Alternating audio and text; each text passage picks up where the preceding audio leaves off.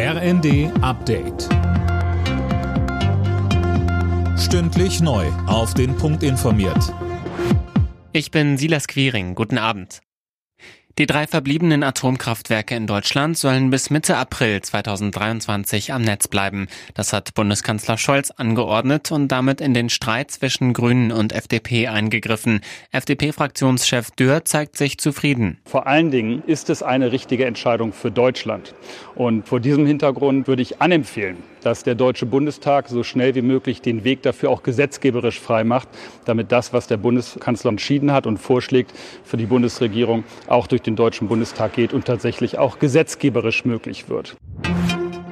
In den EU-Ländern werden demnächst 15.000 Soldaten aus der Ukraine ausgebildet. Darauf haben sich die EU-Außenminister verständigt. In Deutschland sollen rund 5.000 Soldaten geschult werden. Die Viertklässler in Deutschland können immer schlechter lesen, schreiben und rechnen.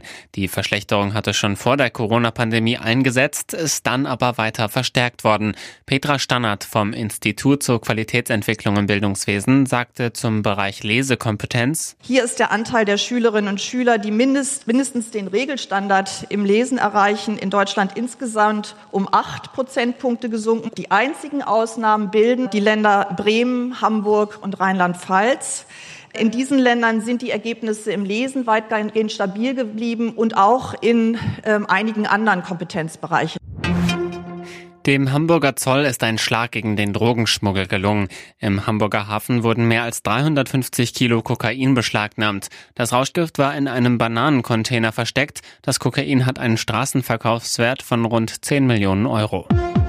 Alle Nachrichten auf rnd.de